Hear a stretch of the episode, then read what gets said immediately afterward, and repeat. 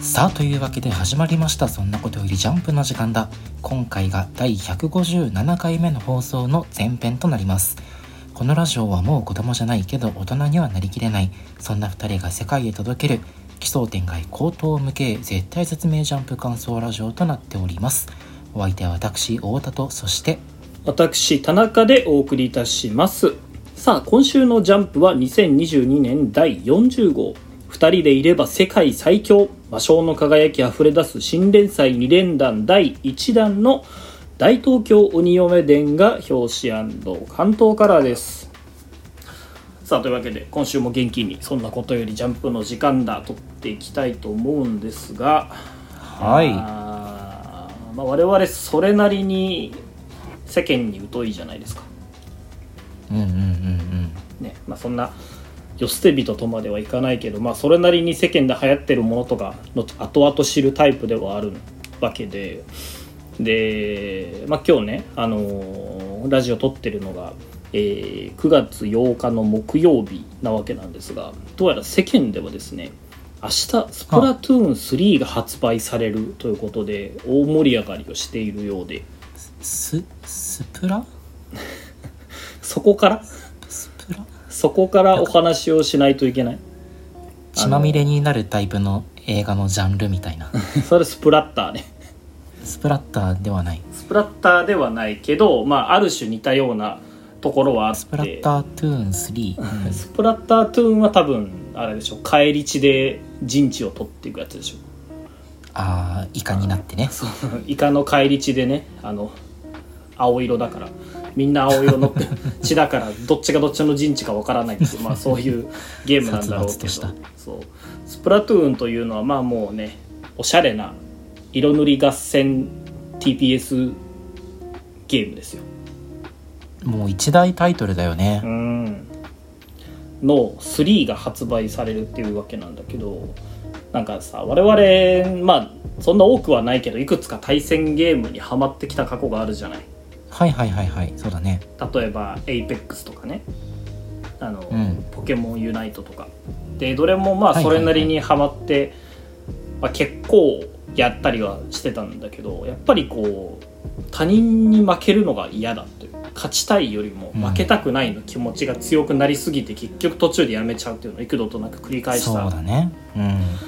うん上で、まあ、正直「スプラトゥーン出ますってあ新作が出ますって言われてもあんまり触手はね動かなかったわけよ。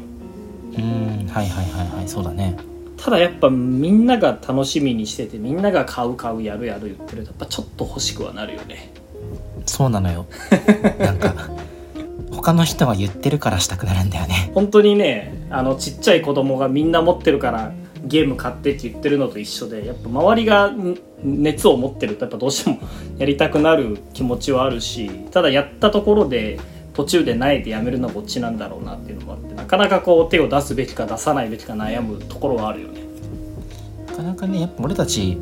スプラトゥーンもいいけどさうんなんかああいう熟練して初めて気持ちよくなるゲームじゃなくてさうんお手軽に気持ちよくなりたいじゃないほうそんなゲームがこの世にあるんですか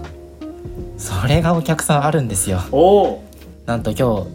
日紹介させていただきますああ一大ビッグタイトルその名も「地球防衛軍6いやー、これ神ゲがねーですね。」名作中の名作まあ我々ね、結構一緒にゲームやったりはするんだけど、一緒にやったゲームの中で、思い出に残ってるタイトルの一つが、あの、地球防衛軍4.1なわけですよ。 4.1やったねなあまプレステのフリープレイできたんだよねそうそうそうそう。なんかね、俺ら当時大学生とかだったっけ社会人な1年目じゃないか1な年目かな当時金もないしなんかただでできるいい暇つぶしないかなとか思ってたところなんか有名なゲームあるなと思ってダウンロードしてやった「地球防衛軍4.1」がまああまりにも面白くてうん本当にねでその続編の続編である6がね先々週ぐらいに出て、まあ、最近2人でやってるわけなんだけど、だからなんか世間がみんなスプラトゥーン3に踊らされてるけど、うん、その実真に欲してるのは地球防衛軍のはずよいやそうなのよあのどっちも TPS だしねどっちも TBS だしね何がイカじゃいと本当にこっちはアリとかカエルとかぶち殺してるからね 本当に紫の血とか緑の血とか出るからスプラトゥーンみたいなもんだしねスパルタみたいなもんだよそうねというわけでねあのぜひこのラジオをね聞いてくださってる皆さんスプラトゥーン3もいいですがぜひ地球防衛軍6の方もね買ってやってみてくださいね本当後悔はさせませんはいさあというわけで今週もアンケートの発表に参りましょうそれでは私太田から1位大東京鬼嫁伝2位青の箱そして3位はエイリアンズエリアとなっておりますはい私田中今週の1位は同じく大東京鬼嫁伝そして2位恋するワンピース3位地球の子となっておりますこの前半パートでは大東京鬼嫁伝そして青の箱の感想について話していこうと思いますそれでは1作品目参りましょうあの大人気読み切りがついに連載スタート我々は当時から目をつけていました大東京鬼嫁伝第1話「鬼嫁現るいやーねついに、えー連載になったということでこれは本当に読み切りの時から目つけてたよ」特にあのね俺というよりは太田君が激推ししててもう声を大にして言いたい最初から目つけてましたこれは真の子さんぶれるってやつだからねいやいやいやいやなかなかねあんまり言うとね、またいらん気が増えるから この程度にしとくけれども、いやー大東京鬼嫁伝どうでした第1話やっぱねこう表紙といいあの関東カラーといいオーラがあるようんうんうんこれはあの単純にね絵柄の綺麗さだったり塗りの綺麗さキャラデザから来るものなんだけどはいはいなんかこうわちゃわちゃしててうん楽しそうで、であのヒロイン可愛いし、うんうん主人公もあの清潔感あって巻き込まれ型だけどやる時にはやるっぽいデザインしててはいはいはいこれは来るんじゃない ですかだからやっぱあれだよねあのこなれてる感はすごいあるよね絵柄といいねとてもね初連載とは思えなうい、ん、うんこうなんか安心感だよねなんか冒頭のさあの東京駅でのコマすごい良くないうーんこの白無垢でねね東京駅改札通って入ってくるとこねやっぱ「大東京鬼嫁伝」というタイトルだけあってやっぱ一番最初に持ってくるのが東京駅っていうのはなかなかこう象徴的でいいなと思って、また白無垢に合うよね和傘に白無垢にね、はいはいはい大正ロマンチックな、えーうん画面でいいね大東京鬼嫁伝っていうぐらいだからやっぱりこう東京ならではのストーリー展開とかも見られるのかな例えば今週扉絵の後ろになんか猫耳メイドみたいなやついないいるねあの乳袋すごくてフェミニストに叩かれ そうなそうフェミニストとか言うとイラン的が増えるからまたなんかいるから、うんなんかそういうところにまあ行ったりするのかなとかあねの秋葉原的なねそうそうそうそうななんだろう浅草寺とかさ、ああいいうね、ん、だ合いそうじゃないなんかそういう寺系とか文化が香るところにね そうそうそうそうっていう感じですごいななんていうか始まりに期待を持たせるようなオープニングだったけど本編がどうだったなんかほぼ読み切りと一緒だったよねいやー本当にね こう言っちゃなんだけど、まあ、読み切りだったよなもう見たがすごいたくさん出てきたよねうんなんかねその小ネタとかまで含めて一緒だったもんねうん先週のエンディングでねちょっと話したあの読み切りで読んだ時に良かったポイントの一つとして例えば、えー鬼滅のコスプレ」って言われた時に「決めえのはてめえじゃ」って返したり「すく水のカエルがすごいフェティッシュで良かったり」っていう点をねその先週言ったんだけど、それもそのまま残っててそうなのよまあそのあたり全然読み切りなぞらえてたけどまあでもちょっとずつなんかその連載向け要素が追加されててさはいはいはい頭からいくと主人公がめっちゃバイトしてて人一倍体が丈夫とかいう設定はなかったよねあそうなんだうん、こんなムキムキではなかったと思う普通の高校生だったはず、うんうんうんうん、だからなこれが生かされる展開が連載にあたってねこうそうだね作者の構想の中にあるのかなうんとか、主人公のキャラデザもちょっと変わったよね顔というか変わったね前センター分けじゃなかったっけああそうだっけなんかやっぱこの目つきの悪い黒髪の青年っていうところに作者の性癖を感じていいよねあーウケるよねこの三白 眼そうなんかあのー高校生あんま主人公らしくない見た目じゃないうんうんうんうん正統派なこう元気系でもなければやれやれ系でもなくてちょっとなんか乱暴そうな見た目だけどみたいな感じでさちょっとちょっとだけ顔で言うとね外してるような気はするんだけどでもこういうところにやっぱ作者の癖が感じられていいよいいよねあとはめっちゃ細かいとこだけどあの、カッパに襲われるじゃんうんうんでカッパに襲われて、まあ、それを撃退するんだけどうんぶちのめしたカッパをさうんうんなんかケツキックして追い打ちかけるマナカちゃん可愛くないかわいいこれも読み切りにあったよねあ読み切りあったんだこれあなかったっすいけません私とした ことなんか俺見たことあるなって思ったんだけど違あ本当ったかなお尻蹴って足くじいてるマナカちゃん可愛いそれでいうとこのかカエルも若干変わってない顔あカエルはねなんかすく水が白じゃなくて読み切りの時黒だった気がするんだよねよりフェティッシュに書いてるってことなのかうーん配列がすごいななね競泳水着だあねー すく水というよりは、そうね欲を言えばでも水かき欲しかったねああ水かきないんだ水かきないねなるほ読どみ切りあったかわかんないけどやっぱカッパといえば水かき欲しいよね可愛いなでもこのカッパやっぱりカッうパんカッパではないのかカワンバかカワンバかああと読み切りとの相違点で言えばさうん多分読み切りだと、あの主人公の体質のことを、はいはいはい、えっと、マレッジって表現してたと思うんだよねはあ、はあはあはあはで今回でも連載にあたってマレッジではなくて人血になっててなんかそれも結構細かいところ修正してきたなと思ったんだよねなんかでもそのマレッジをわざわざ人血に変えてきたりとかするあたりめちゃくちゃ鬼滅意識してないああの鬼滅を意識してるがゆえの名称変更というかねうーんその鬼滅とかぶってるって言われないがための そうそう逆の意識をしてるよねなんかうんそれでいてそのくせ技名はさなんか1の技円元白刀とかもさなんか1の技鬼滅っぽいしうん、うん、確かにどっちつかずだなぁとは思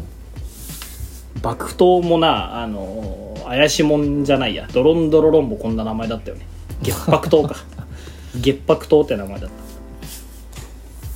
たそうそうなのよやっぱさあの、まあ、鬼滅に限った話じゃないけどどうしてもやっぱ大東京鬼嫁伝通してやっぱどことなく既視感はあるじゃん設定しかりそのなんか何つけてもねそうそうキャラデザしかりさだからこう、どう差をつけてくるのかというかここからどう展開させていくのかなっていうのはちょっと気になるとこではあってねその平成中期の深夜アニメ感というかうんあの常識がなくてともすれば暴力的っぽいヒロインに主人公が巻き込まれていく話ねそうそうそこれって今受けるのか俺未知数だなとも思うし、うううーんそういうフォーマット自体に既視感があるしあーそうだねなんか今「春日」とか「トラドラ」とかやっても受けないんじゃないかなって思うんだいけなそうだよねあの手のヒロインは、うん当時もうなんであれがいいとされてたのか俺はよくわかんないんだけど本当俺は好きだったななんかそうそれでその既視感まみれの話がさあの、読み切りの焼き直しで掲載されたもんだからうこれ第2話以降どうなるか全く想像がつかなくて んねえそうだよね言うても1話とか読み切りって相当練られてるはずじゃうんん、うんうんででも連載重ねていくにつれてそうもいかなくなった時にうんうんこの仲間先生のね字の力が問われるところじゃないそうだねなんか自力で言うとやっぱり俺どうしてもその完成度がめちゃくちゃ高いとはなかなか思えなくてさ第1話読んで、うんうんうんなんかこう読みながら違和感みたいなものは感じちゃうのようんその理由が何なのかはあんまりちょっとよくわかんないんだけど何が原因かわかんないけどなんかテンポ感が阻害されてるような気がするというか何なんだろうななんかそれぞれの要素がいまいち絡み合ってないというかバラバラで配置されてるかのような感覚を俺はちょっと抱いちゃうんだよねああ本当なんでなのかはねよくわかんないんだけどでも確かに読み読み切りと比べたら大駒が減ってるんだよねああなるほどねあのー最初のさまなかちゃんが玄関開けてうん10年ぶりの挨拶してるシーンも読み切りだともっと後ろのあの妖怪みたいなのもドアップで書かれててはいはい分かりやすく目を引くし家の中で妖怪呼ぶシーンとかももっとこう妖怪がアップで書かれててなるほどね分かりやすくねメリハリがあるのよああの本編今回の第1話は結構小回りが細かくてあうんその分あの描かれてる要素は多いんだけど、うんうん目に残るシーンがあんまりないなっていうのは印象としてはなるほどねでもそれだけね書きたい要素がたくさんあって、うんそうだねねでページ数にまとめきれてるわけだしうんこれが連載えっと重ねていく中でねまたどんどん上手くなっていくんだろうしっていうのは楽しみだな、ねまあ、こういうタイプの漫画ってやっぱどうしてもこう癖に刺さる人たちが続出するだろうからさ、うんそういう点ではねもう第1話の時点でまあなかなか評価は高そうな感じもするし期待はできるんじゃないですねううんん、いやーどうどうだろうななんとか難しいかな でもまあ第1話読んで好きでしょ太田君としてはあ好き好きうんじゃあでもうこの後のそ見なのよね展開次第ようん総じていい感想を抱いてるのであればまあ上々じゃないですかスタートとしては第2話で学校に転校とかしてきたら厳しい な、そこまでテンプレは求めてないみたいなテンプレもテンプレなんかすごい細かいとこだけどあなんで高校生の仁太くんが年金の保険料に追われてるんだろうあとそう思なっての俺それめちゃくちゃ気になったのよ、その家族の年金かと思いきや別うにん、ね、親がいる働けない親がいるとかでもなくねこのお姉ちゃんが成人してるけど年金滞納してるのかもしれないえ未成年を払わなくていいみたいなの知らないんじゃ払ないわなくていいやー仁太君そがうその寄付してんのあのよく分からんけど払ってるっていう仁太君に必要なのは鬼嫁じゃなくて福祉なのかもしれないヤングケアラーじゃんそうそうそうしかるべきところに相談をするのが一番なのかもしれないけどいやでもこの辺のなんか爪の甘さという かなんかリサーチ力の低さは連載に響いてくる気がするなまあまあまああんまりね第一話からそんな重箱の隅つついたとってしゃあないからいやどうかなやっぱいいところをねやっぱ壁を、そうだね壁に刺してくる漫画だからいいところを拾い集めて読んでいこ加点方式でねうそうそう来週も楽しみにしてますはい。というわけで次の作品に参りましょう。どうぞ。ここに来てまさかの新キャラ登場どんな波乱を巻き起こしてくれるのでしょうか青の箱シャープ67花が咲くまではい。今週のパコ。なんかパコ要員増えたよねあのようやくパコらしくなってきた感はあるけど、いや本編入る前にさ、あのセンターカラーが優勝すぎないかっていう話をねちょっとしたくて。これでもなんか知らない人出てきたんですけどそうね。俺はねこのセンターカラーのこの子が誰なのか未だに分かってないのよ。 本当に誰なのパッと道な先輩だけど、ひなちゃんなんじゃないとも思うし。髪の長さは確かに千夏先輩ぐらそうい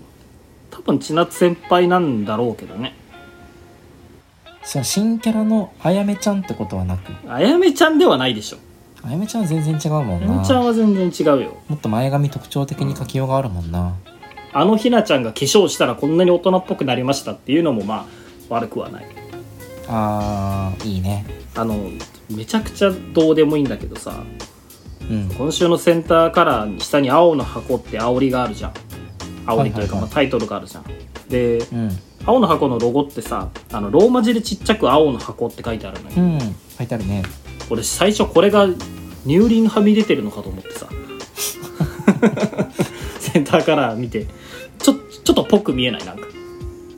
なんかニップレスはみ出てるみた いなねそうあのスマホのがちっちゃい画面で見ると、ね、乳輪の端に見えてちょっとドキッとしちゃったんだけど人のそういう目で見ないこんなにいい写真あのそう絵なんだからね純情なんですから青の箱は確かにいやでもそんな純情な青の箱にもですね一波乱巻き起こりそうな雰囲気が今週描かれておりましてまずこれ千夏先輩の心境の変化よねね読んでる側からするといや今更かよともちょっと思わなくもないんだけど、まあそれ今更ながら自覚したっていうところがまあ一つターニングポイントなのかねえっと好きまでは言ってないからねうんうん好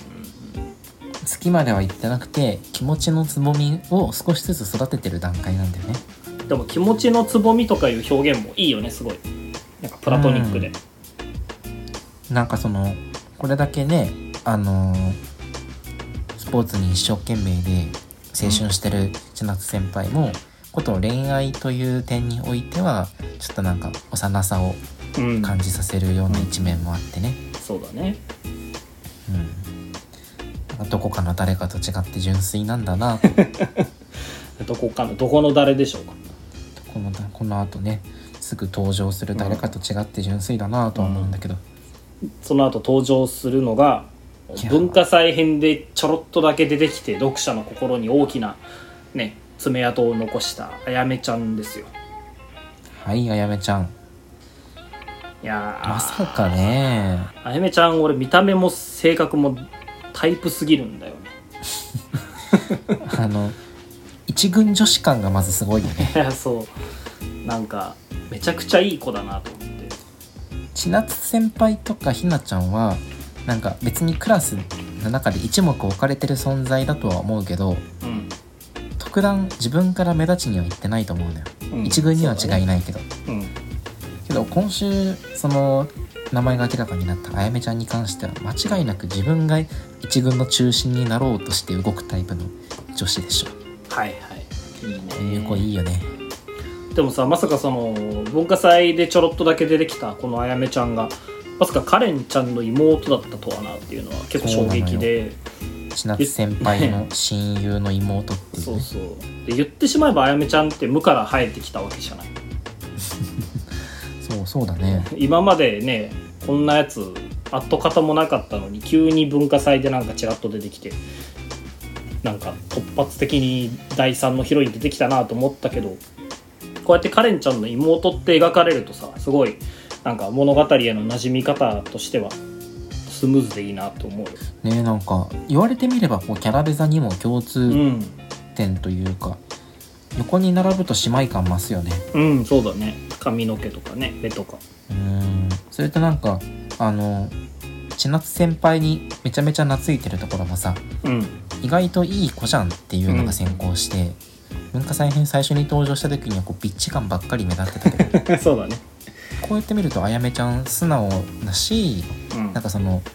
えー恋愛においては奔放な一面もあっていはい。今までになかったスタイルの、えー女性キャラクターだよねうん、いやーあやめちゃん好きだなえその何がそんな刺さってるのあやめちゃんの可愛いけどさえ可愛いじゃん可愛いしこれ俺その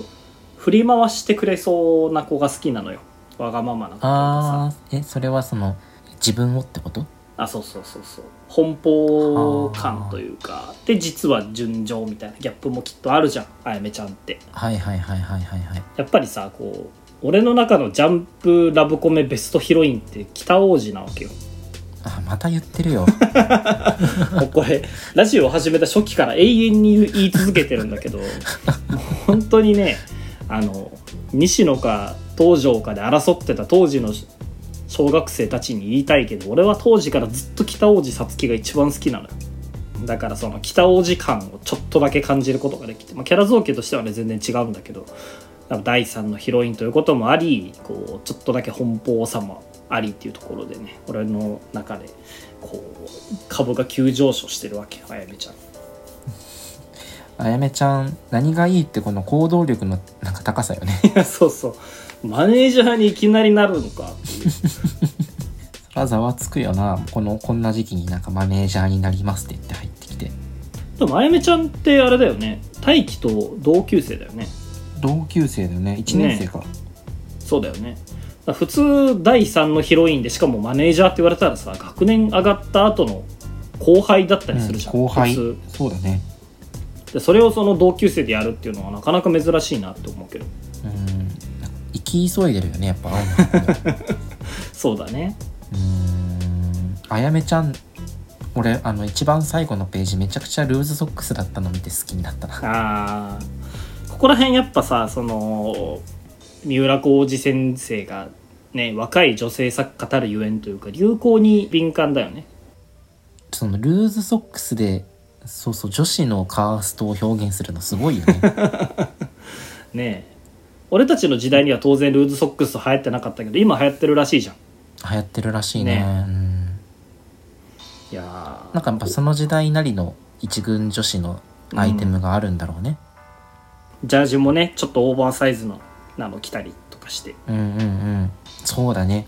ちょっと萌え袖してるもんね、男子の M サイズぐらいを着てるあ感じそねうそうそうなんか今週さあやめちゃんが登場したコマもさ「おねえリムーバー化して」って言ってるじゃんうんうんうんもここも細やかな描写だなと思ってさうもうもうリムーバーが何かも知らんけどね何リムーバー ってあの除光液のことでしょはのあなるほどマニキュア取るようなやつでしょだからこの一コマだけでそのちゃんと除光液じゃなくてリムーバーっていうその現代の女子感を描きつつマニキュアまでしてるっていう一軍らしさも演出してるわけよなるほどね、うん芸が細かいなそうこういうね細かいところでリアリティ出せるのはやっぱ若い女性作家の強みだなと思う普通男の作者だったらこれ書けないなと思うもん書けない書けない、うんいや俺の頭の中で今なんか日の丸相撲の作者の川田先生がよぎってああほうほう川田先生には書けないキャラクターだなと思って 川田先生別にレイナさんがリムーバー化してって言ったところでしょ川田先生の書く一軍女子も好きだけど なすごい意地悪そうで平成初期なのよね 一軍感がいやーねなかなかでも本当に第3のヒロインということでえっとあやめ、うん勝負なわけだけども一応あれだね、あの花札柄続きだねえっと、ああ、猪な鹿るほ町どねから続き、その勝負っていうことではあはあはあなるほどあそれ気づかなかったな、だからこの他にもねなんか月とか鶴とかうね、ん出てくるかもね、太陽とかやりようはいくらでもあるよね、うんえっと椿とかもあるしボタンとかもあるかなあるねえじゃあ青の箱二次創作のカップリング表記って猪鹿町だったり参考だったりするのかなするのよ赤タンと かね赤短か短冊くんもいるのじゃん短冊ちゃんもいるんじゃないいるのかなるほどねなんかねでもそのこれもね別に苦言を呈するわけじゃないんだけどうん俺が青の箱にちょっと期待してたことがあって、はいはいあはいの青の箱ってその少年漫画には珍しいその付き合ったその後を描いてくれる作品だってこう勝手にね勝手に期待してたのようんうんうんはいもうねやっぱこう昨今の「ジャンプラブコメ」ってもう基本的にヒロインレースじゃない僕弁しかりあのニセ恋しかりさ、くっつくまでがピークでねそそうそうそうそう告白するのが最終目標、ヒロインぶわっと出して誰と付き合うのかっていうところを主眼に置いた作品が多くてで、まあ、ジャンプではないんだけど今ヤンジャンでやってる百科の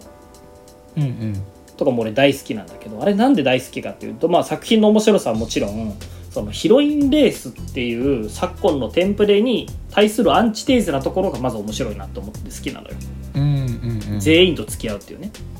なんだけどこの「青の箱」に関してももう散々ねこれだけ少女漫画っぽい少女漫画っぽいって言われたんだから昨今のジャンプラブコメのテンプレであるヒロインレースへのアンチテーゼとして別に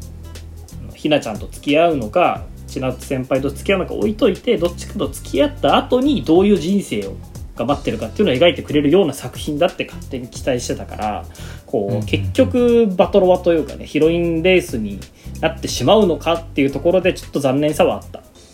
なるほど、うん、確かにねいやでもそれで言ったら別にヒロインレースが始まった感はなくないいやそうなのよそれもまあ確かにそうなのよねあやめちゃんってどう多分千夏先輩にその 恋心を自覚させるための当て馬として設けられたキャラクターでぱ千夏先輩一直線は変わらんからなんというかそのあやめちゃんというキャラクター自体は確かにすごくかわいそうなポジションであるんだけど同時うにんひなちゃんへの救済になったなと思って、まあ確かにね確多かに分確か当に初はひなちゃんあやめちゃんが出てこなかったらひなちゃんがまさに当て馬的に扱われて、あの千夏先輩が恋心を自覚するところそのポジション役割をあやめちゃんに譲ったからさなるほどねこれ三方よしでしょ、え ー千夏先輩は恋心を自覚するうんひなちゃんはフェードアウトできるうんあやめちゃんはもうサクッと次の男に切り替えられるひなちゃんはフェードアウトできるはよしなのひなちゃんはもう、うん、関われば関わるほど傷つくだけだからまあ確かまあその感じはちょっとあるけどねまあ、まあでもそれぞれの役割がまた一新されるというかねやっぱ引っかき回されるっていうのは物語においてプラスでは確かにあるひなちゃんのアピールの仕方ちょっと嫌になってきたんだよな そうなんかキスしてもいいよのあたりからさ今週もなんか待機次第でいつでも本当のことにできるんだからねとか言ってさオタクの妄想感が強く ないまあまあまあまあまあまあそうなんだけど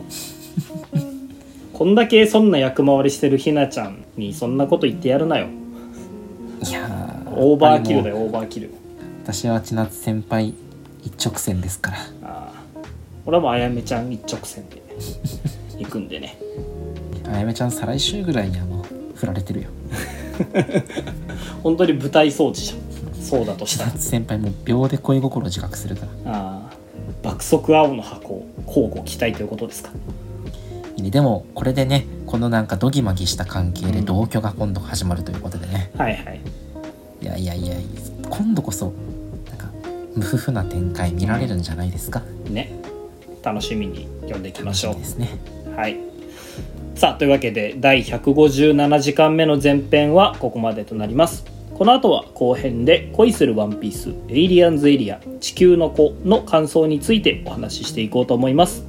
それではまた後編でお会いしましょう。さよなら。バイバイ